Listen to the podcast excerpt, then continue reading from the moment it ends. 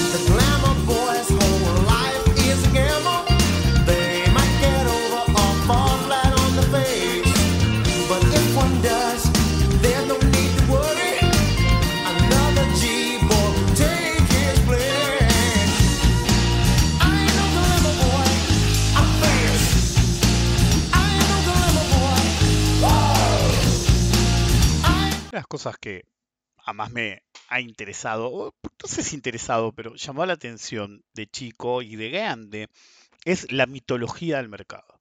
Eh, entonces, eh, viendo en retrospectiva, la persona que ve la historia del mercado cree que el mercado funcionaba de un modo que no era así. Es decir, eh, qué sé yo, lo más notorio fue lo anterior al advenimiento, al, perdón, lo anterior al advenimiento, eso quise decir, em, de la operatoria totalmente electrónica. Entonces, se generó una mitología de cómo era el mercado antes. es verdad, hay ciertas, había griteríos de vez en cuando, eh, había eh, hasta ha habido que se cagaron a tempada en el piso, lo vi con mis propios ojos cuando era chico. Eh, es, decir, una alta autoridad de la bolsa básicamente le debe, me debe la vida, porque una vez iban a partir una agujereadora de esas enormes tipo industrial en la cabeza, porque había dado un dato ticho. Bueno, eso no, esa es una anécdota que no será completada del todo. Pero cada vez que habla el tema me acuerdo de eso. Eh, en cualquier caso, eh, si le iban a abrir la cabeza, literalmente, el tipo iba a quedar tirado ahí. Pero bueno, yo me vi antes e intercepté al, al agresor, con 14 años, intercepté al agresor, porque vi que le iba a dar, este, no una puñalada teapera, una agujereadora teapera. Eh, en cualquier caso, eh, es verdad que, que, a veces había ciertas situaciones exóticas, por así llamarlas, goiteríos, eh, Sí, que los caran a monedazos. Otra vez se mandó una captura que eh, Pancho decía que Alfonsín lo caran a monedazos. Eso es cierto. Es, un poquito antes de mi época. Yo a esa hora no iba a estar. Eh, aunque ya iba con mi abuelo, no iba a estar. Pero eh, la semana siguiente solamente se habló de los monedazos. Pero bueno, era típico, ¿viste? Las monedas. Es típico de Argentina. Es decir, Argentina es como un accidente, no waiting to happen, que nunca termina. Entonces siempre volvés a tener el mismo problema que las monedas sirven para un carajo más que pegarle un monedazo a alguno. Entonces las monedas se usaban normalmente en, la cancha para tirarle a los jugadores y a los árbitros y llegaba y tenías buena puntería. Em, pero en, la bolsa se usaban, ¿viste? Si tu comitente... Eh, si tu operador, ya vemos las cosas como son, si tu operador eh, no te da pelota, le tiras con una moneda para atraer su atención. Y si operaba como el OGT, le tiras varias monedas para decirle sos un boludo. Pero bueno, eh, aparecían ese tipo de situaciones, pero eran más legendarias que otra cosa, más excepcionales que otra cosa. eran de, de ánimos muy caldeados en situaciones muy particulares. Eh, la realidad es que el mercado no operaba tanto. Es decir, me acuerdo que una vez, cuando vivía en Estados Unidos, me llevaron al piso Y estaba la, la leyenda tipo, em, que todavía se opera algo así, eh, tipo de mendigo millonario, ¿sí? Trading Places en inglés, para los que no son de Argentina, no sé en qué países se lo llamó de mendigo millonario, en cuál era, la película se llama Trading Places, usando básicamente... Eh, el juego de palabras con Tiding y, ves a todos gritando eufóricos, qué sé yo. Es decir, y, vos decís, boludo, el volumen que debe otro de los grandes mitos, ¿viste? Ves tanta gente y dices, debían operar a pavote. Y me acuerdo que algunos operadores decían, y básicamente hacíamos el 5% del volumen que haces hoy. Y eso fue eh, hace como 20 años, que, que, operaba más, hace como 30 años, que, 25, que, que operaba mucho menos que ahora, ¿ok? Entonces dice, claro, vos, viste, tenés la mitología de todos los tipos gritando, las papeletas, qué sé yo, acá se llaman minutas, eh, y boludo, ¿cómo operaba? Y la realidad no era esa, la realidad que el, mercado operaba menos. No en Argentina, en Argentina se operaba más porque había muchas eh, acciones basura que despertaban pasiones. Y sí, había encontronazos, pero no era como se veía, es decir, eh, últimamente alguien me mandó un video, sacó el tema por eso, porque en realidad iba a, arrancar por otro tema que ya vamos a llegar, y mm, eh, alguien me mandó un video, vieron que ahora está la noche de los museos, y de vez en cuando en una época mi mujer me decía, che, me llevas a la noche de los museos para ver la bolsa de noche. Ella vio la bolsa de día, pero ya de joven. Em, ella, ya moderno el mercado, ¿no? Entonces, eh, no, pero veo que yo le hice tour, qué sé yo, a lugares que no te van a llevar en la noche de museos. Y, mm, eh, pero bueno, si yo digo, no, me voy a voy a tener que hacer la cola con todos los volúmenes, me sentí como un pelotudo y, te muestran la campanita y hacen boludeces, qué sé yo. Pero bueno, todo empeoró aparentemente con el advenimiento de Vima. ¿Se acuerdan cuando fue un aniversario, qué sé yo, que, que y después agarraron, hicieron el nuevo Vima y qué sé yo, y se disfrazaron todos con la, ropita de, operador y empezaron a los gritos, qué sé yo. Bueno, aparentemente, por lo que me han dicho, ya me lo habían comentado antes, ahora se volvió como un sketch de la noche de los museos. Y me mandaron un video lamentable. Uno manda un video y dice, che, esto era así. Y aparece un boludo diciendo, alpargata, alpargata. como un energúmero, diciendo, tuya, mía, bla, bla, bla, los gritos como locos. Y eso no era así. No digo que no pasaba nunca, es como el padre de Marra que una vez empezó la nube de tiza, como, si fuera una versión romántica de los pizarreros escribiendo con tiza. Boludo, nunca fuiste a la secundaria, que sé yo, que te escriben con tiza, o decir, sí, va a haber un poquito de tiza en el aire, funciona así la tiza, pero no porque operaba millones y qué sé yo, y la tiza y me iba con la tiza. Tuvo una épica que no existía. Bueno, el punto es, no era así el mercado, ni cerca, ¿ok? No le digo que nunca era así, había momentos álgidos, sobre todo en bajas. En, en, una alza nunca iba a pasar, pero en un mercado en derrape total y alguien que te compraba mil papeles, que era nada, se le tiraban encima tratando de ser. ¿Por qué tenías que gritar? Porque básicamente la persona que, con la que cambiaras la minuta, es decir, la papeleta, en la cual decía, ok, te operé a vos, era la persona que había logueado. Eh, vender al comprador de un activo que estaba en caída libre y no compraba casi nadie. Entonces era una especie de competencia, entonces todos trataban de llamar la atención, pero la realidad es que la mayor parte de las veces no veías un montón de gritos. El chabón gritaba, tengo que comprar, el ejemplo este, mil alpargata o dos mil o tres mil o las que fueran, y dependiendo de qué fuera, porque normalmente la parte que no te explican era que normalmente el tipo que iba a comprar era un market maker, ¿ok? Entonces también es bizarro que el tipo llegue, porque en realidad el tipo ya está ahí, porque era su plaza, por eso se llaman plaza. Tenías tu mesita, la mesita sin dar la mesita al pargata, que yo, y había un, José ahí todo el tiempo, por decirlo de algún modo, que era el hacedor de mercado de alpargata. Entonces el tipo se supone que te tenía que pedir liquidez tanta para comprar para vender, la realidad era otra. Bueno, en cualquier caso, entonces, si el Cristo venía desde afuera, se, se ve que tenía alguna, alguna orden y vos sabías que tenía más carga para comprar y qué sé yo, dependiendo del tanteo de mercado. Entonces, algunos podían gritar o no, pero todos sabían que algunos amigotes iban a acercar y decir, che, loco yo, y el tipo cuando levantaba la vista y veía a los amigotes, le operaba a los amigotes.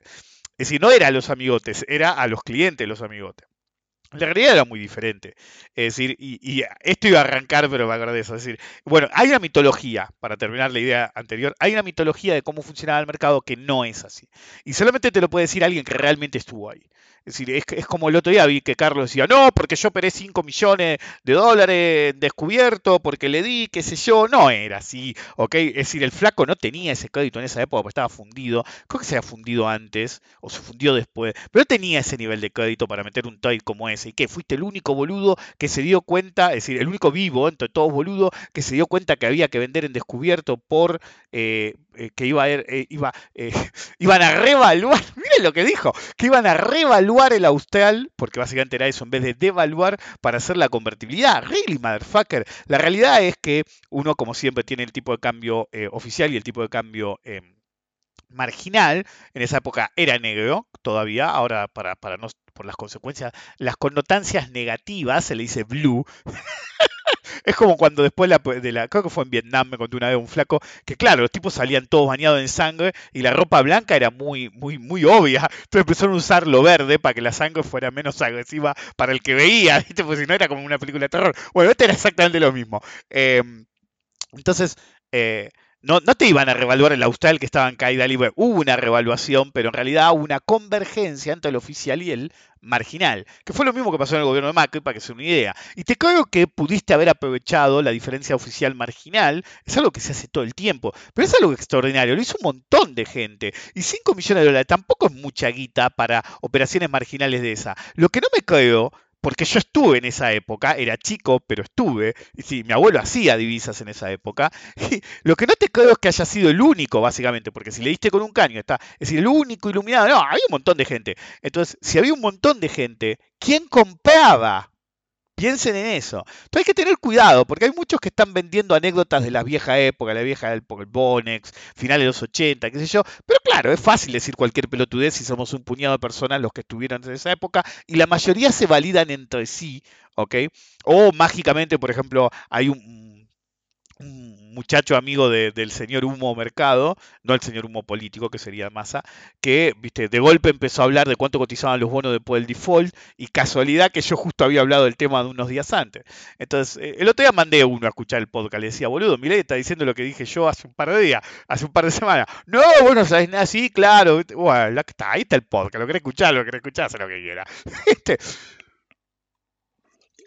Anyway, esa época no era así, ¿no? Si vos podías boquear, pero podías boquear hasta cierto modo, vos tenías que tener plata, eh, usted tiene que entender, no era automático, no era mando la guita, lo expliqué que hasta en el 2008 pasaba, no es mando la guita y me dejan operar por esa guita, no había tiempo, entonces normalmente sabían que tenías algo de guita en eh, tu cuenta y en el sistema, entonces te dejaban operar y eh, por eso está el 48 horas. En 48 horas tenía que aparecer la guita donde fuera.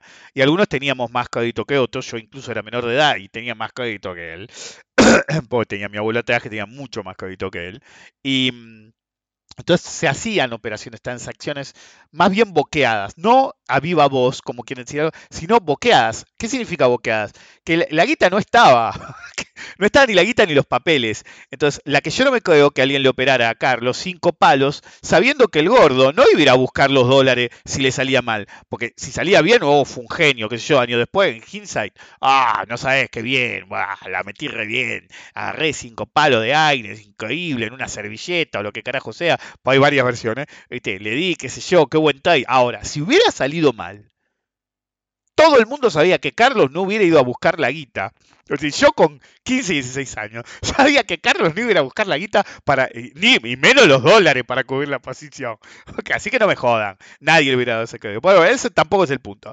El punto es que el problema de no escribir eh, el, podcast es ese. Te termino en cualquier lado. En cualquier lado. Eh, ok. Eh, entonces, el, tema de, la operatoria, sí, a viva voz, es que no era así. Los asesores de mercado no eran así, eh, eh, no eran tan bocones, era, había provocadores, sí, y en más que en ninguna otra época de los mercados, los mercados no electrónicos eran un escenario de víctimas y victimarios. Entonces, por ejemplo, la gente que se acercaba a un lugar específico del mercado. ¿sí? Es decir, vos tenías plazas. Incluso gente que ni siquiera era agente o socio de la bolsa, básicamente por costumbre de que los veían ahí colarse, qué sé yo, no pasaba nada. Eh, entonces entrabas directamente operabas ahí en la mesa y todos sabían quién era tu agente y nadie decía nada. Mientras aparecían las acciones de la guita, era negocio, te chupaba un huevo, esa es la realidad.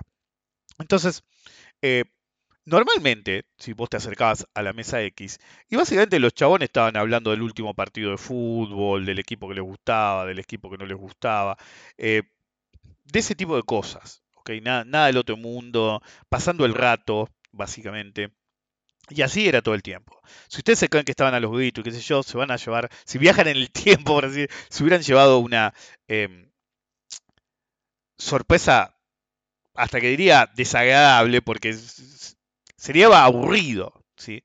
Em, entonces, básicamente tenías al tipo que realmente estaba ahí eh, haciendo plaza, que era su, función, eh, rascándose los huevos, básicamente con los amigos, em, rascándose aún más los huevos. Eh, y de golpe venía alguno, qué sé yo, y decía, che, quiero comprar esto, qué sé yo. Y no le daban bola. Es decir, yo me acuerdo, Fraca siempre contaba que em, era su anécdota preferida de por qué no operaba eh, más opciones, por ejemplo. Había comprado, me acuerdo, no me acuerdo bien la anécdota porque me la contó él hace 40.000 años. Em, y había comprado puts, no me acuerdo si era puts o col, pero me parece de puts, de Pérez con Punk, que después derivó en ser eh, Petrobras Argentina y después literalmente desapareció. Creo que ahora es lo que queda es Pampa. Pero bueno, en esa época era la acción a operar. Y claro, estaba súper ganador. Súper ganador. Por ahí me equivoco, eran calls, pero me parece que eran puts. Estaba ultra ganador. Creo que tenía 4.000 puts. A, los tamaños de posiciones de esa época. Era una monstruosidad. Entonces, claro, el chabón quería cerrar. Va un día, le digo, hola, sí, viste, quería cerrar unos puts de Pérez. Claro, los tipos sabían quién era él, porque no había, no eran muy líquidos los puts. Entonces, cada vez que lo veían venir, se abrían las puntas. Sí, los asesores de mercado y sus amigotes, en vez de decir las puntas son, qué sé yo, un mango y 1.02, o cagarlo y decir 90 centavos y 1.30, que hubiera sido feroz, le ponían las puntas en 10 centavos y 5 mangos, ¿ok?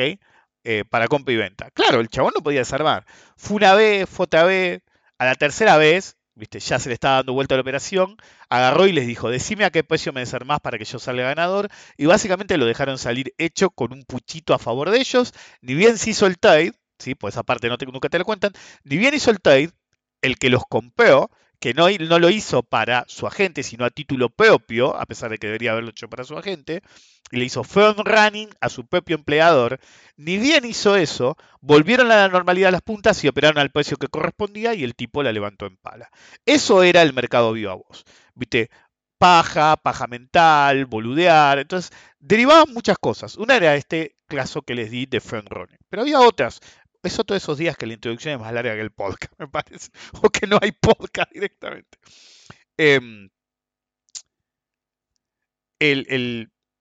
normalmente tampoco había mucho para hacer.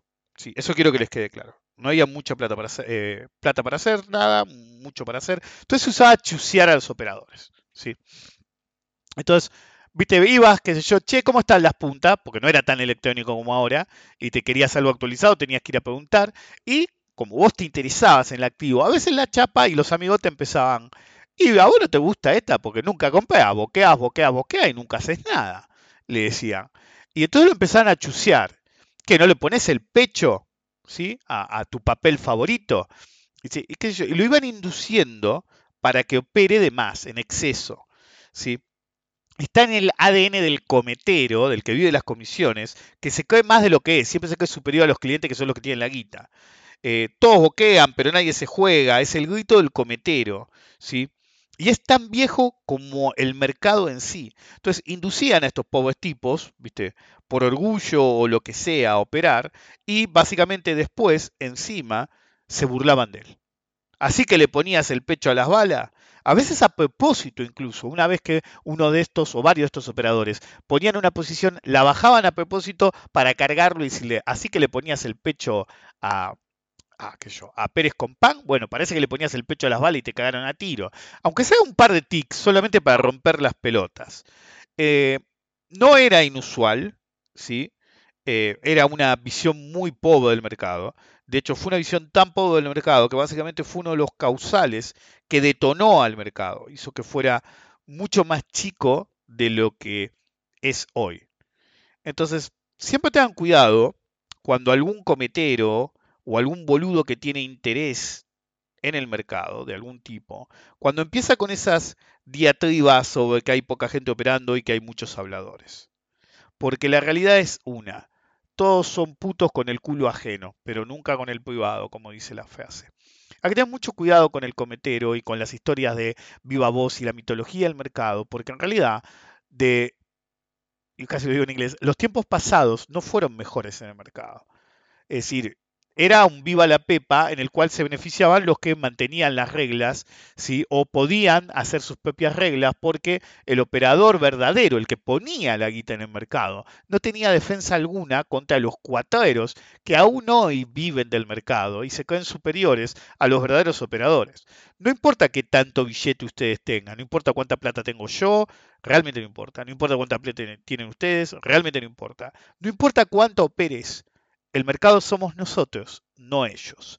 Bienvenidos al episodio número 373 de Rompiendo la Banca. Soy Rick Decar y no hay nada más grave para Rick Decar, que lo enferme más a Rick Decar, por hablar en tercera persona, onda Menem, que el cometero con ínfulas de grandeza. O peor aún, porque aunque sea el cometero, normalmente es eh, agente de bolsa o trabaja en un agente de bolsa tiene una cierta posición de poder dentro del mercado, por más que sea ilusoria.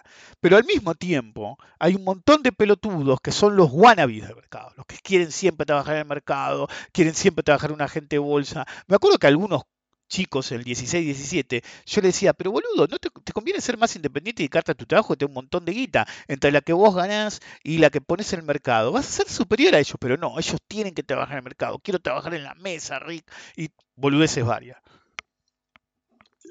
Años después, nunca van a admitir que yo les advertí dónde están, porque se quieren autoconvencer que era buena idea. Entonces hay un montón de wannabes, sobre todo en los medios, sobre todo en Twitter, ¿sí? Porque el Twitter es el más tóxico de todos, que se creen mucho más de lo que son, ¿ok? Entonces, tengan posición de poder o no, siempre es un tema. Por ejemplo, había el, había el otro día un pelotudo, si yo les digo pelotudo, porque no se merecen que les digas otra cosa, y a veces digo, ni siquiera deberías decirles pelotudo. Uno de esos que les gusta atacarme a mí, qué sé yo, y se creen muy vivos, eh, que decía, dejen de llorar, la bolsa no es para los débiles, deja que la gente haga lo que quiera. Le enchufaron 282 me gusta, boludo. ¿Por qué? Porque todos se creen que son el depredador y no la presa. Newsflash, motherfuckers. Más del 70% del mercado son presa y no depredador. Eso incluye a los 80 de este podcast. A mediano o largo plazo te puede ir bien, por un montón de razones, si aguantás te puede ir bien. También puedes ser vivo y cerrar cuando corresponde y que te vaya bien. Hay muchos what ifs, ¿sí? ¿Qué tal si pasara esto, si pasara aquello, si pasara lo otro? Pero la realidad que del el 70% de los que me escuchan en este momento son víctimas del mercado, jamás victimarios. Son presa, no depredador. Incluso si les va bien, ¿ok? Ahora, de todos esos glamour boys, opinólogos y genios de mercado, el 99,99%, por no decir el 105, sí, el 105% son presas, jamás depredadores. Y todos se creen Apex Predators, el depredador final. Por eso nada le cae peor a Rick, a mí, que ese tipo de gente. En cualquier caso, bienvenidos al episodio número 373 de Rompiendo la Banca. Recuerden colaborar en la difusión del podcast, porque si no se pueden perpetuar en su papel de víctimas del mercado ante estos hijos de puta que también son víctimas del mercado. De hecho, los victimarios del mercado, si los verdaderos depredadores del mercado, en cada mercado se pueden contar con los dedos de una mano con los dedos de una mano. Porque el verdadero depredador del mercado realmente no es el que tiene más guita sino el que, y el que ganó más, sino el tipo que constantemente siempre es el depredador del mercado. Y yo he conocido tipos que eran altos depredadores del mercado y no tuvieron tanta guita en, en su vida porque realmente no corrían demasiado riesgo.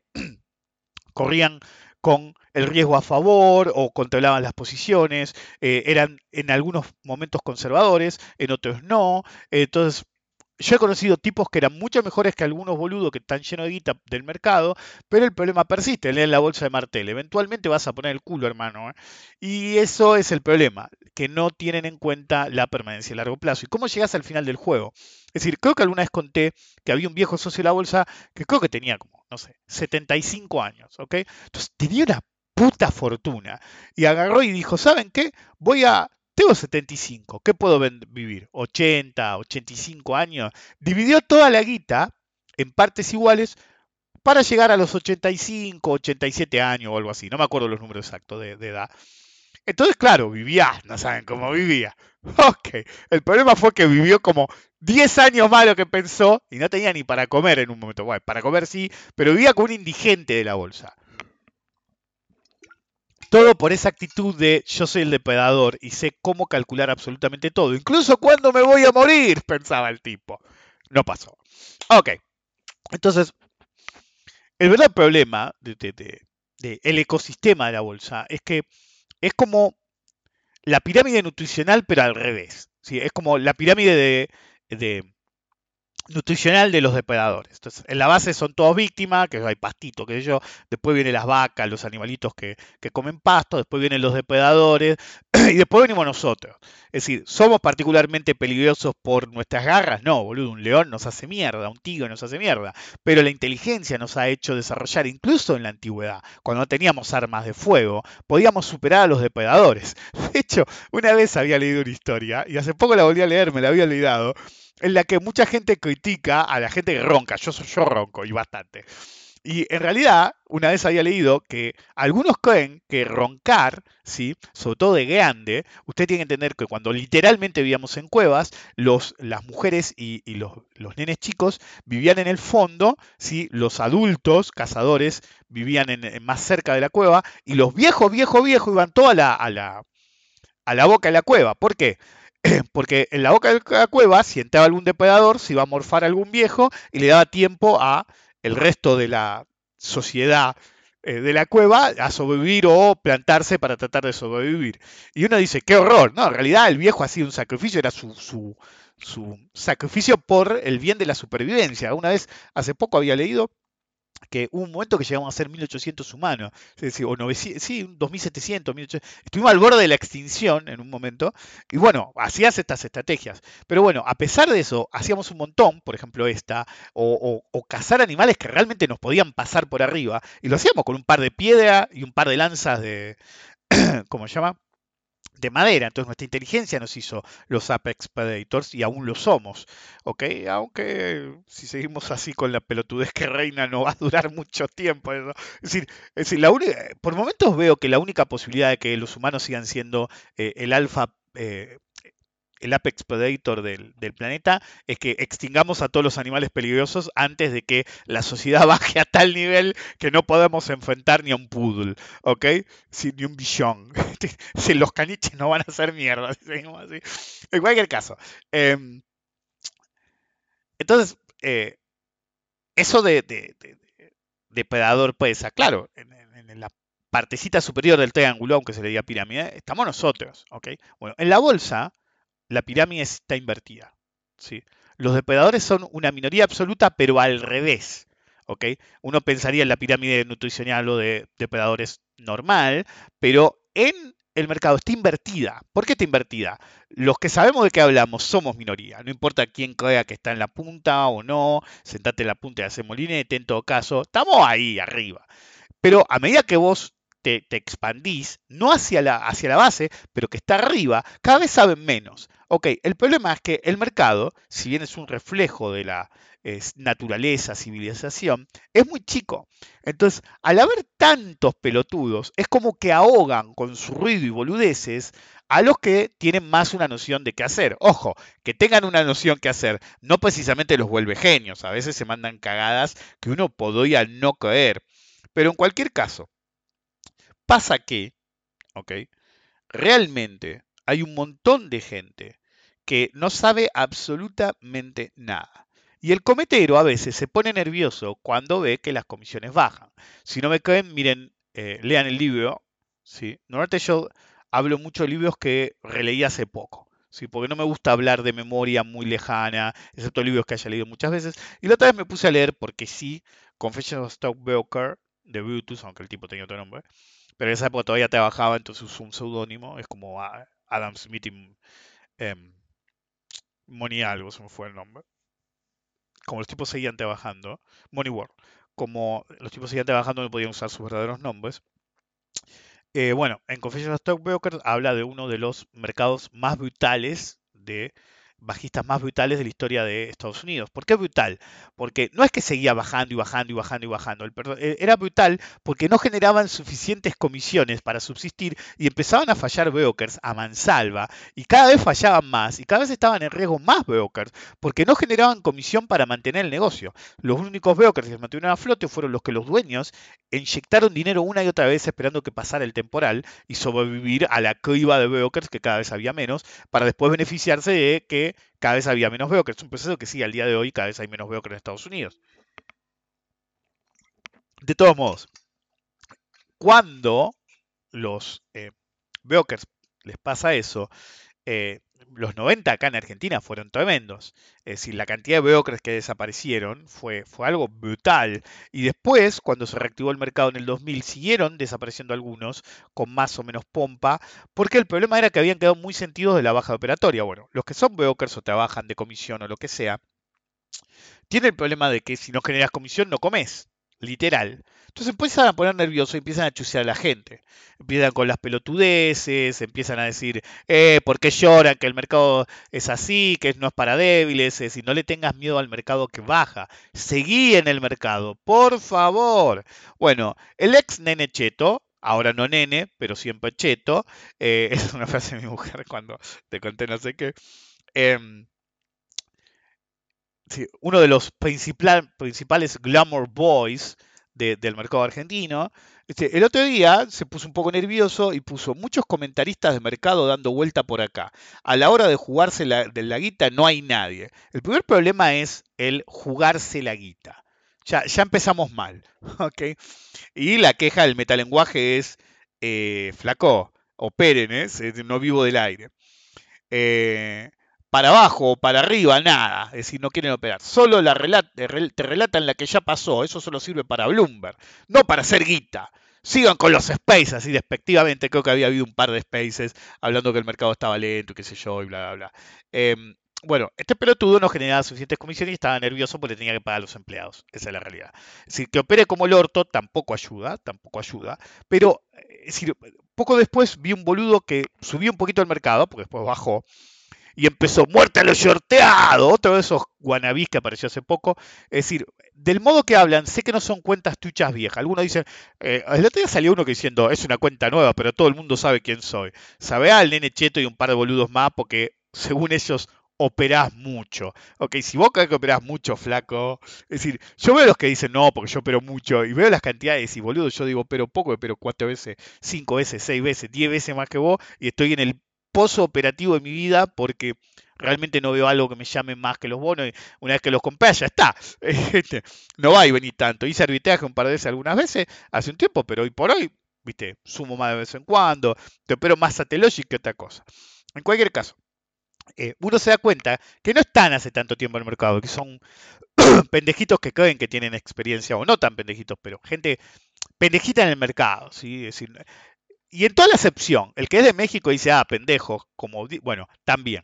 Acá se le dice a los jóvenes, pero también, como dicen ustedes los mexicanos, también, pendejos, ¿ok?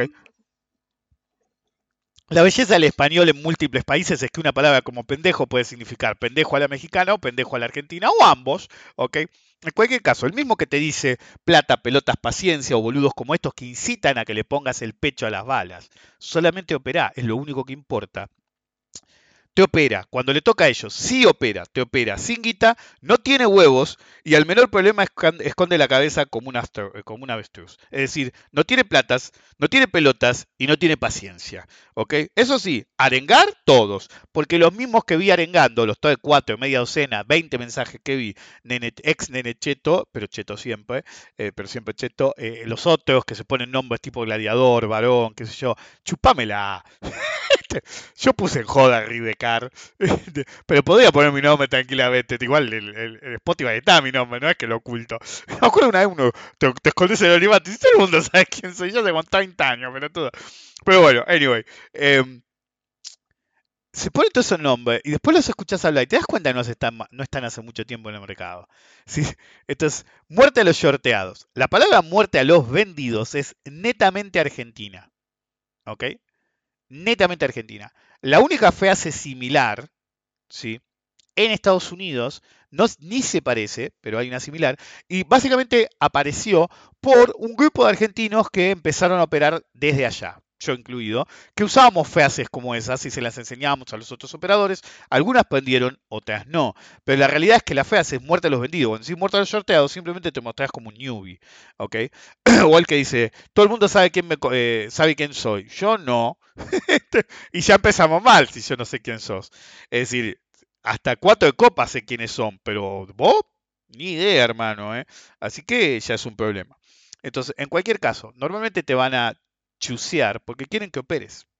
Pero el que tiene plata de verdad nunca tiene problemas para invertir en lo que quiere y raramente expone más de una fracción de su capital total al mercado. Estos boludos que insisten, eh, jugate, qué sé yo, bla, bla, bla, no entienden que le están hablando al tipo que tiene dos mangos, el tipo que tiene guita de verdad, sobre todo si el mercado no le gusta, está choto, nada le llama la atención lo suficiente, realmente no va a poner mucha guita. A lo sumo, viste, mojan el pancito, como dice el otro pelotudo. Dios. Ay, Dios. Pero ahí te das cuenta que está hace mucho tiempo en el mercado, ¿sí, Marcelo? Porque USA fue hace de la vieja época. Y bueno, Marcelo lo conozco, no sé, hace 35 años mínimo. Si él se acuerda de mí, no, no sé, yo era chico cuando lo conocí la primera vez. Pero bueno, sé que anda. Carlos también, lo conozco hace treinta y pico de años. Es decir, es gente a la que conoces. Pero después aparecen algunos tipos y dicen, sí, pues yo estoy en el mercado hace un montón. Y pero el problema es que la gente que está en el mercado hace un montón no te conoce, boludo. el que tiene menos dinero, como dije, sí, es un problema para él de supervivencia. No es un Apex Predator, es una víctima. Tiene menos dinero que un verdadero operador grande de mucha experiencia, pues si estás hace mucho tiempo en el mercado, no puedes tener dos mangos. Pues si te fundiste tantas veces que tenés dos mangos, onda el hombre humo, hombre humo algo estás haciendo mal. Eso mal. Y ya te deberías haber dado cuenta. En cualquier caso, se caracteriza por un combo en el cual es poca guita y demasiados sueños de libertad. Entonces tiene dos caminos, deuda o palanca. Es así nomás. En los 20 te agregaban comprar en cuotas, por ejemplo. ¿sí? El que insistía en esa época con la deuda usualmente era prestamista. Pero de nuevo, o exceso de apalancamiento, o lean y todo lo demás, ¿sí? no hay mucho camino, o endeudarte hasta las pelotas. Es así nomás. Pero la realidad es una. Si uno, ¿sí? como cometero, quiere influenciar o usa dinero de un tercero, dinero que no es tuyo, sin saber exactamente lo que haces, pones el culo moninete style, pero el del otro. Ese es el verdadero problema. Ir a ponerle el culo, ¿sí? Pero el culo es del del otro. Entonces, ¿dónde está tu responsabilidad? ¿Dónde está tu responsabilidad? recuerden que yo muchas veces he hablado del tema de la responsabilidad en el mercado. Y a la gente, en el fondo, no le interesa, porque no quiere escuchar eh, mi versión de eso. Quieres pensar que es fácil. ¿ok? Yo veo los picos de actividad en, todo lo que hago. El, podcast es algo excepcional porque lo escucha todo el mundo. Por más que traten de disimular los números, se nota. Y yo tengo picos de actividad cuando las cosas se complican mucho o el tema de, de cómo operar algo especial, necesitas a alguien que sepa de qué habla. Básicamente es eso. Entonces, en el momento en que están todos felices o no hay ningún punto crítico, qué sé yo, normalmente van a las cuentas que les van a decir, van a hablar su propio idioma. Es decir, ese es el problema. Uno, lo dije la otra vez, es decir, las pantallas hablan, ¿se acuerdan? Bueno, pero no hablan lado, ¿sí? hablan profesional. Entonces la gente quiere escuchar lo que necesita escuchar, no lo que tiene que escuchar. ¿ok? Cuando yo era un joven, ¿sí? muy joven, eh, era muy popular en lo que hace administración de cartera profesional que se considerara un administrador de fondos como ofensivo o defensivo. ¿sí? El que era mejor ofensivo, en teoría, ganaba más que el promedio de los administradores. Tenía una visión muy eh, administrador de, de portafolio. En un mercado alcista, obviamente. Y el defensivo perdería menos en un mercado bajista. Fíjense el sesgo alcista all-in todo el tiempo. ¿sí? A propósito, all-in, ¿sí? Es, hora de que lo diga, no viene de ser apostador y hacer all-in con tu ficha de póker, para nada. El tema es que significa all invested y, se abrevia al all-in, ya que los fondos de cualquier tipo de fondos, de cobertura, de inversión, como lo quieran llamar, al ofrecer un rendimiento X, no pueden mantener demasiado capital ocioso nunca o baja su nivel de rendimientos en un buen mercado, y eso hace que tengan redenciones, es decir, que se le vaya capital y que no venga capital nuevo. Entonces, en cualquier caso, Livermore siempre decía que no había lado alcista o lado bajista, sino el lado correcto. Yo digo ¿sí? Rick dice, que si uno no es capaz de tener buenos resultados en cualquier mercado o coyuntura, no se puede considerar profesional. No es el depredador, es la presa. Ahora, que tengas que esperar tu hunting season a favor y tu hunting season en contra, es otro tema. Que cuando es tu temporada de caza salís a cazar y cuando vos sos la, eh, la, la potencial presa te vas a esconder abajo de la tierra. De hecho, algunos lo hacían. Algunos cuando venían la baja en Argentina, en la vieja época, liquidaban todo lo que les quedara para cuando se dieron cuenta, desaparecían del mercado y cuando empezaban a leer del mercado, de qué bien estaba el mercado, en diarios o qué sé yo, miren la época que les hablo, recién volvían tímidamente al mercado, pero directamente se iban a hibernar. Entonces, no eran habladores, se iban a hibernar. Uno opera cuando le conviene a uno, no cuando le conviene a la gente. Es la parte que los agentes no entienden. Siempre dije, ¿sí? dado el dinamismo de un derrape en el mercado, siempre es más fácil operar porque se hacen diferencias grandes muy rápido. No es que el mercado bajista sea mi preferido, sino que el mercado bajista me da la ventaja de que mi ciudad de trading genera muchísimo dinero en muy poco tiempo, lo cual cuando uno anualiza eso termina ganando más que en el mercado al alza, porque al alza es más difícil que se te dé tal dinamismo, excepto cuando la frase eh, que se pone de moda cada tanto es el mercado se puso parabólico, básicamente se disparó de golpe. Em, que es una frase absurda, pero bueno, anyway. Em, entonces, ese dinamismo es más raro. Entonces, no es que yo me sienta cómodo más operando la baja que al alza, pero siempre me gustó esa velocidad que me da la baja y le funciona a favor a gente como yo que suele tomar las decisiones rápido. Ahora, yo me acuerdo, es decir, una vez alguien me había preguntado, Pancho estaba medio, no aparecía, que yo escribí algo en Facebook, me habían dicho algo así, y alguien me preguntó cómo era. Sí operando. Vos que estuviste al lado de él, cómo era operando. Y, yo le decía, mira, esto es así. Es yo le digo a todo el mundo, uy, mira, 10 y 12, eh, levanta el teléfono. Horacio, 12, lleva hasta 12 y medio. Ok. Entonces, no es que Pancho no hiciera eso. Pero Pancho y otros operadores viejos dudan mucho. Entonces, vos decís, che, las puntas son 10 y 12. Levanta el teléfono y dice, eh, ahí en Galicia, 10 y 12. Y, del otro lado, el, operador diciendo, dale, boludo. Estoy pensando, pues no se le anima a decir a ver si me corta. 10 y 12, 10, ay, ay, 10 y 13, y yo quería 12. Ah, te llamo después. okay. Esa duda te hace perder un montón de negocios. Entonces, en un mercado que es rápido como el bajista, no puedes dudar ese nivel y la gente que está acostumbrada a hacerlo, abiertamente lo va a seguir haciendo. Entonces, yo siempre me sentí más cómodo en el mercado bajista precisamente por eso. ¿okay? Al alza es más difícil que se dé tal dinamismo, entonces el, operador que se es un rumiante de la operación, se ve beneficiado en su rumiaje, por más que pierda trades, pero el mercado le da tiempo. Eh, y el concepto de ilimitado al alza no es real, por un lado, pues no es tan así. Es un proceso mucho más lento comparativamente hablando que el bajista y al mismo tiempo eso que el cielo es el límite y normalmente tiene patas cortas. Em, entonces, yo siempre me he sentido muy cómodo como contar investor. ¿sí? ¿Por qué? es decir, la otra vez usé, hace poco, usé en un seminario de, administración de cartera mi posición real en Satellogic. Eh, y de hecho, eh, cuando toqué la línea vendí toda la posición que quedaba, lo eso lo expliqué en, no sé si lo expliqué en el último podcast. Y mm, es, el activo que no para dar trades. Pues, por ejemplo, eh, cuando yo vendí toda la posición, justo ese día tenía que dar y una de las asistentes me dijo, ¿pero volviste a comprar? digo, sí, porque era 20 abajo, volví a comprar. Y les conté la historia de por qué podía ir a uno y por qué era peligroso que iba a ser a uno. Y eh, rememoré las épocas en las que hice la apuesta de que pues fue literalmente una apuesta, en ese caso, muy poca gente se animó, del mínimo de Galicia en el exterior. Galicia estaba a 1, 98 centavos y 1, y el problema es que si vos te quedas mucho tiempo en uno, te deslistan del nada, por lo menos en esa época era así, no me fijé si sigue siendo así. Entonces, una vez en el, en el over the counter, cagaste. Es más difícil operar, las comisiones eran más altas, es más difícil conseguir mercado, es como un cementerio. Entonces, cuando estaba contra las cuerdas, me acuerdo que solamente un puñado de nosotros nos animamos a comprar. Estoy hablando de en todo el mercado, ¿sí? Nos animamos a comprar 5 o 6 personas. Mucho o poco. Yo no fui el que más compró, tampoco fui el que menos compró. Todos compramos bastante. Pero era una apuesta difícil. Me acuerdo que todos operamos más o menos en el mismo momento porque era el mínimo y, no sabíamos que el otro había operado. Pero me acuerdo que eh, yo normalmente estaba en otra zona de bolsa y voy a visitar a un amigo, ¿viste? Pues ya está. Después de que hizo esto, ¿viste? Vamos a dejarlos un minuto en la computadora. Tenía que ir al baño, qué sé yo, dije voy a comer algo en el buffet.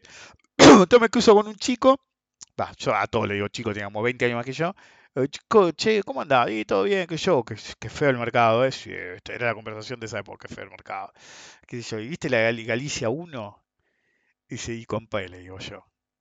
¿Viste? Como diciendo, este me va a decir, sos un boludo, ¿compraste? ¿Sabes que yo también? ¿Cuánto compraste? Tanto, me muestra el celular. Eh, va, en esa época no era celular, era un Palm, con el Tide, qué sé yo. Y mm, yo le muestro la mía. eh, creo que era una 500, una Palm 505, me parece, la verdad que no me acuerdo. Tuve casi todas las Palm, pero me, huele a que era esa, pero bueno, por ahí no. Mm, viene otro y, me- y, viste, dice, te escuché hablando de Galicia, me dice a mí, este otro conocido, dice, sí, ¿compraste? Sí. Y me dice, che, qué sé yo, no me acuerdo cómo se llama. Era un nombre común, Juan, algo así. Eh, Juan, vení, vení, él también compró. Y de golpe estamos ahí, ¿sí? Eh, cuando ustedes van de visita a la bolsa, si no conocen la Bolsa de Comercio de Buenos Aires, donde ponen el telón atrás, que normalmente si hay un recital o algo, vos mirás para allá y está el bufete a la izquierda. Estamos ahí, ¿sí? Cerca, hay una estatua ahora, si no la sacaron, una de las cuatro estatuas, del lado de adentro del pasillo interno, entre las columnas, estábamos ahí, qué es eso, cinco o seis, éramos los únicos boludos que habíamos comprado Galicia. Y nos habíamos juntado, y era como una especie de hermandad. del no pasarán. ¿viste? Estábamos ahí todos jugando hasta las pelotas. ok. En mayor o menor medida, era una apuesta difícil la que acabamos de hacer. Bueno, em, salió, obviamente. Em, algunos salimos más temprano, otros más tarde, algunos tuvimos más paciencia, otros menos. Pero bueno, pocos hicieron ese trade. Hubo un par que se animaron en Argentina, pero no afuera o no operaban afuera. Pero yo les puedo decir a ciencia cierta que menos de una docena de personas operó el mínimo mínimo de Galicia. ¿sí? Y no más de 20 personas operaron el mínimo mínimo de los bonos cuando estaban defolteados. ¿ok? Y el mínimo mínimo de los bonos en el 2008 también. 5, 10 personas. Es decir, cuando realmente hay que ponerse, pero ponerse de verdad, no que un boludo que se cree un genio del mercado o que cree que es la elite porque es un agente, venga y diga, eh, boquea, no, boludo. Cuando nosotros poníamos, y lo sigo haciendo ahora, cuando tenés que poner huevos de verdad, cuando tenés que operar con plata, con pelotas y con paciencia, todos estos boludos que se hacen los machos no tienen ni plata, ni pelotas, ni paciencia. Porque ese es el estilo de ellos, operar sin plata, sin pelota y sin paciencia. Es decir, el día que se hacía mierda Satellogic, hace un día o dos, un día, salieron a verdearme. Los tipos no entienden que yo estoy ganador. ¿Por qué? Livermore decía, no hay lado bajista o alcista, hay el lado correcto. Yo digo, un operador profesional tiene que ser capaz de operar en cualquier mercado. Yo a todo el mundo, y lo vuelvo a decir, y lo digo ahora que están mínimos también, yo no recomiendo operar ni el sector espacial ni en particular Satellogic. Es demasiado peligroso. El riesgo es demasiado alto. Solamente es viable para alguien como yo. No por cantidad de plata, sino por cantidad de tiempo. ¿Sí? Yo hace tanto tiempo en el mercado y le saqué tanta guita al mercado que incluso en el peor de los casos, bueno, perdí, fue. Bueno, no es el caso. Como lo operé desde el principio casi, estoy tan arriba que a lo sumo resigno un- una fracción de la guita. Es decir, el gráfico que puse hoy, estoy grabando en viernes, no, estoy- no me acuerdo si tomé la pastilla alérgica, así que me acabo de tomar otra, pero como no tengo agua en la botellita ya, así que voy a tener que pasar, sí, va a tener que pasar como pase la, la pastilla. Em, eh, yo puse unos gráficos hoy. Los que hicieron el seminario conmigo entienden esos gráficos. Porque a veces me dicen, eh, no, no pongo más trades de los que se imaginen. ¿sí? Más trades de lo que se imaginen. Y, y puse, ¿sí? Un gráfico que dice Equity Curve, que ahí se ve claramente cuál es el porcentaje que estoy arriba desde el capital inicial, eh, y la exposición total. Lo que el gráfico más importante lo usé solamente para ese seminario. Lo, yo los uso siempre, pero lo mostré solamente en ese seminario, que cuando vos haces posición en una cartera a través del tiempo, es importante eh, como medida de éxito, no solo si estás ganador o perdedor, sino cuando vos tenés posición e incluso varias fichas, incluso grandes, ¿cómo se compara hoy ¿sí? versus cuando empecé a operar? Cuando empecé a operar, dos fichas de la cartera que había designado que iba a ser para Satellogic representaban más del 60% de exposición de esa cartera. Hoy no llego ni al 17, con la compra que hice ayer en los mínimos. Alguien me dijo, che, boludo, qué volumen monstruoso. Y no debo ser el único que operó eso abajo, porque era una idea, y era una apuesta sí, pero estoy resignando solamente una parte de la ganancia. ¿Recomiendo que alguien lo haga? Ni en pedo que alguien lo haga además de yo, de mí, perdón. Pues realmente tenés que tener tanto si de operar en el mercado, que bueno, alguna vez te puede salir mal. Yo sigo esperando que una me salga mal. Y siempre digo, bueno, le digo a mi mujer, cuando le digo, bueno, hice tal cosa, digo, y esa es media peligrosa. ¿Viste? Le digo, dice, bueno, ¿viste? Alguna vez te tiene que salir mal. Y yo digo, y sí, yo estoy esperando hace muchos años. Estoy esperando hace años que una me salga mal. Tan mal que diga, uy, qué boludo, mejor no lo hubiera hecho. ¿Ok? Y nunca pasó, entonces lo sigo operando como pero siempre. Me acuerdo que Albert, el Albert, no el que me regaló la remera, porque para los que preguntan, el que me regaló la remera es el programador Albert, bajo la curva. Pepino, capital. Eh, sino el otro Albert, el original, por así decir, el usurpador de tumbas. Eh, que decía, vos siempre esperás igual porque no tuviste un setback que haya hecho que te replantees cómo tenés que operar. Y como ya llegaste a una altura de tu vida que difícil que pase, no perdés esa, eh, él siempre decía, no perdés ese enfoque juvenil. Seguís siendo un nene en el mercado, no por experiencia, sino por qué tanto te le animás. Aunque tengas una pérdida monstruosa, nunca va a ser tan monstruosa como para que altere esa visión. Y él lo dijo en 2009, para que se den una idea después de que yo había operado en el 2008 y él no. en cualquier caso, hace mil años que no hablo con él con el mudo. voy a ver si por eso voy a ver si llamo al mudo en la semana y le pregunto en qué andan todos ellos. Dice, la otra vez dije, puedo ir a la bolsa y fuimos al Luna Park y ya no está el estacionamiento que usaba siempre, ni en pedo. Estacionamiento de la esquina. Nunca usen estacionamiento de la esquina de la bolsa, ese que está en una esquina cuando bajás por corriente, te en el auto, es un desastre. Desde siempre. ¿ok? Entonces no hay ningún estacionamiento cerca como ese que estaba bueno, ni en pedo voy a la bolsa. Y sin auto tampoco voy a ir. Bueno, en cualquier caso, hoy está 10 arriba Satellogic. ¿Ok? El que compré 102, yo en uno no compré Promedio 1.02, 1.02 y pico. 1.17, ya hiciste una diferencia monstruosa.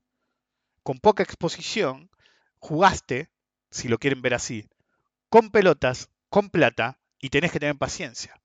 Entonces, a mí me enferma cuando viene un boludo, viste, que se cree más de lo que es en el mercado, sos un cometero, nada más. Nada más. O un boludo que dice, trae eh, muerta a los shorteados. Nada más. Es decir, en realidad la frase era corran putos o muerte a los vendidos. ¿Ok? Es así nomás. Pero bueno, viene un pelotudo y dice, no, porque boquean mucho, que yo, ¿boquean qué? Porque en mi experiencia, cada vez que viene uno a recordarme que yo, entre comillas, operé mal, yo normalmente estoy comprando.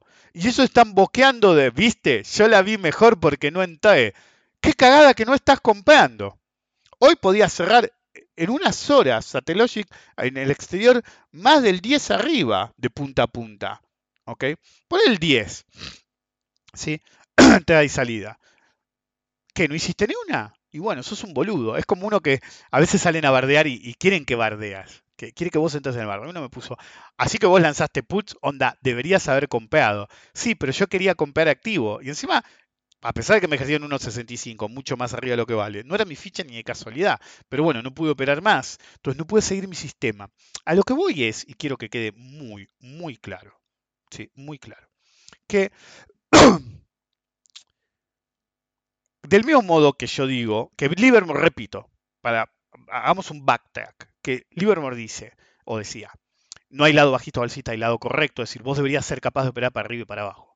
Se entiende que algunos operadores se sienten más cómodos para arriba o más cómodos para abajo. En una época yo me sentía más cómodo para abajo. Y después en otra época me sentí más cómodo para arriba. Pero evidentemente, como Pereza Telogic, sigo sintiéndome muy cómodo cuando el mercado es para abajo. Pero yo no shorteaba. Ahora, ¿por qué soy tan bueno? Ustedes se te deberían preguntar. En un activo que yo mismo dije que iba a bajar sin fin. Simple. Yo me siento cómodo para arriba o para abajo, a veces más para arriba, a veces para más, para abajo. Pero si ustedes recuerdan ciertas anécdotas que conté, siempre, siempre me siento más cómodo en el lado fuera de la caja. ¿Cuál es el lado fuera de la caja? El lado que no es ni alcista ni bajista. es contrarian. Puede ser contrarian mientras todos están alcistas y vender. Puede ser contrarian mientras todos están bajistas y comprar. ¿Por qué yo creo que soy tan bueno como contrarian? Por ejemplo, en mi legendaria operatoria de Tenaris contra todo el mercado. O cuando predije, si bien no lo operé del mismo modo, obviamente, en la, ex la post-paso 2019. Que todo el mundo esté de un lado y yo diga, no, es para abajo, opere o no. ¿Por qué me siento tan cómodo ahí? Porque cuando vos entras en esa dinámica de contrarian, no podés ser subjetivo. Las reglas son todo. ¿Ok? Todo. Entonces, por ejemplo, en la baja de satélite, eh, es decir, con, en la ex paso y en Tenaris era el mercado veía que volaba y yo decía era para abajo y operaba en consecuencia en el caso de Tenaris por lo menos. En Satellogic el mercado era para abajo. Es para abajo, es para abajo y es para abajo. Si yo no hubiera caído que fuera para abajo, sí, a pesar del riesgo de liquidez, hubiera dicho pueden hacer steps o pueden comprar, que yo, normalmente, si yo veo algo violentamente para arriba, no voy a decir no lo operen. Les puedo decir, che, mirá que es arriesgado. Pero no voy a insistir tanto con, ojo, no lo operen porque se puede hacer mierda. Pero Satellogic la veía para abajo. Y el que sabe leer mis gráficos, veía la línea que yo puse. En un momento no la puse, pero en un momento dije, hagámoslo explícito para evitar confusiones, pongamos la línea. La línea nunca fue quebrada. De vez en cuando era visitada con precisión, recuerden, es brujería. Entonces, viene un pelotudo y te dice, eh, boquean mucho. No, plata, pelotas, paciencia. Pero si vos operás todo el tiempo, nunca podés poner la frase en verdadero, hacerle justicia. Claro que hay que tener platas, pelotas y paciencia, en el orden que vos quieras, si quieren ir más allá de que una vez hablé hace años del tema. Pero el verdadero punto es que tiene que ser el punto crítico en el que realmente vale la pena ir against all fucking odds, contra toda la adversidad, contra todo el mercado diciendo esto se hace mierda o esto es para arriba violentamente. En ese momento es el momento de plata, pelotas, paciencia. Pero ellos nunca lo van a entender. Son los chicos Olin, los Glamour Boys, y cuando uno fracase, aparecen cinco, como la cabeza peor de la idea posible. Siempre va a haber un lado y nuevo. Siempre. Por ejemplo, mientras les estaba hablando, sí, 11 y 57, son 0 y 36, yo ya estaba haciendo el podcast, vieron cuatro de copa de la nada, ¿sí? Que me sigue, cero seguidores tiene. Entonces yo pongo un gráfico del AL30, ¿sí? El que sabe leer mis gráficos sabe exactamente lo que iba a pasar. Cuando yo puse el gráfico ayer, sabía que hoy bajaba. Sí o sí porque hizo pateón de indecisión y tocó la línea desde arriba. Pero en público no digo estas cosas. ¿Por qué? Por gente como esta. Y me pone, y ahora le voy a contestar. ¿Y el lunes qué va a pasar? Bueno, con el diario de ese día sabemos. Yo un día, ¿sí? Pensé, lo que pasa es que nunca sé cuándo va a tener el podcast y por ahí lo hago por el resto de mi vida. Imagínense. Pero en un momento le dije a mi mujer, si realmente, en una época pensé que iba a ser 100, no sabía si iba a llegar a los 50. Entonces planteé cuáles iban a ser mis últimos podcasts. Entonces agarré, lo tengo anotado. ¿Cuál va a ser el último, el anteúltimo, el qué sé yo? No me acuerdo del orden específico, pero uno de los últimos iba a ser con el diario del lunes. no voy a explicar acá por qué, porque es un argumento para ese podcast. Y como no sé cuál va a ser mi último podcast, porque voy a seguir haciendo mucho tiempo, algo que todavía no hice, pero pensé, y hacerlos hoy, onda, hacerlos esta semana, qué sé yo, decidir el orden final de los podcasts y hacer como una cuenta regresiva. Es decir, este es el último, menos uno, menos dos, menos tres, menos cuatro, menos cinco, ¿sí? Eh, y después, sí, póstumamente que se publiquen em, esos y que se hayan grabado ahora. O sea, tipo cápsula del tiempo, ¿ok? Sí, lo voy a hacer, los voy a grabar y no van a ver la luz del día hasta que eh, no haga más podcast. Cuando no haga más podcast, probablemente porque esté muerto, eh, alguien que quede atrás va a tener los cinco podcasts, o tres podcasts, no me acuerdo dónde eran, creo que eran cinco, para liberar en ese momento. Y uno era con el diario del lunes. Es la chuseada preferida del que no tiene plata, ni pelotas, ni paciencia. Ah, sí, claro, mirá, ahora porque cayó. No, el que sabía mirar mi gráfico lo sabía de antemano. Es así nomás. ¿Ok? Ahora, la pregunta que se tendría que hacer, por ejemplo, en el L30, es decir, en lo que yo escribo normalmente para mí mismo lo puse. La pregunta del millón de dólares es si lo que pasó en contado inmediato y 24 horas se puede considerar que el mínimo se vio, porque el problema de las tres cotizaciones es esa, ha pasado, en puntos críticos en el pasado, hace mucho, que por ahí veías el mínimo que tenía que alcanzar, el objetivo primario que tenía que alcanzar. Lo veías, pero no en el gráfico primario, el que normalmente graficamos nosotros. ¿ok? Entonces, la pregunta es, ¿llegó y va a rebotar de acá o es un coming action y tiene que ir a ese nivel? Yo sé cuál es la respuesta, pero bueno, no viene al caso. Eh, para mí es un coming action, sobre todo con todo el quilombo que hay actualmente. Pero bueno, puede ser que vuelva, uno nunca sabe. La probabilidad tampoco es tan definitoria, creo que es 40% de que siga bajando ya un nuevo mínimo, mínimo, respecto al mínimo anterior de hace unos días. Entonces, bueno, son chuseos constantes. Eh, normalmente eh, era una estrategia que se hacía mucho en, los foros, en los cuales vendían y te chuseaban para ver si les dabas información. ¿Se entiende? Entonces la idea era agarrar y decir, eso es un boludo, qué sé yo. Em, a ver, tira un trade si sos tan vivo. En una época hasta en Twitter lo intentaron. A ver, abriste la cuenta de Forex y empezó a operar a ver si sos tan bueno. Claro, entonces, como sabes que soy tan bueno, vas a hacer mis trades. Después me vas a verdear igual, no te importa. Bueno, anyway. Em, ahora le voy a contestar. Eh, le voy a contestar ahora. En tiempo real no vamos a contestar. Eh, vos seguro. Porque no podés distinguir tu culo en la oscuridad. En la oscuridad ahora sí, eh, con las dos manos. No te preocupes. Boludos como Team tampoco. Responder y bloquear. Sayonara, bitch. Es como cuando me critican que, bloqueo a alguien. Es decir, ¿por qué si me bardeas? ¿Por qué no te voy a bloquear? y lo entiendo los demás también si sienten atacados por mí intelectualmente o, es decir, qué sé yo, siempre digo, el boludo de mi ley me, me bloqueó. Pero no es que yo le dije, sos un pelotudo, como le digo ahora que más de uno le debe decir, che, mira, tal dice que es un pelotudo, pero claro, ya está en otro nivel, no importa. Sino que no sostenía el argumento. Entonces, cuando me sostiene el argumento, yo se la sigo, no hay problema. Hablemos lo que queramos, si no me bardea, no hay ningún problema. Ha pasado, casi siempre cuando empiezan a perder, empiezan a bardear y chao, te voy.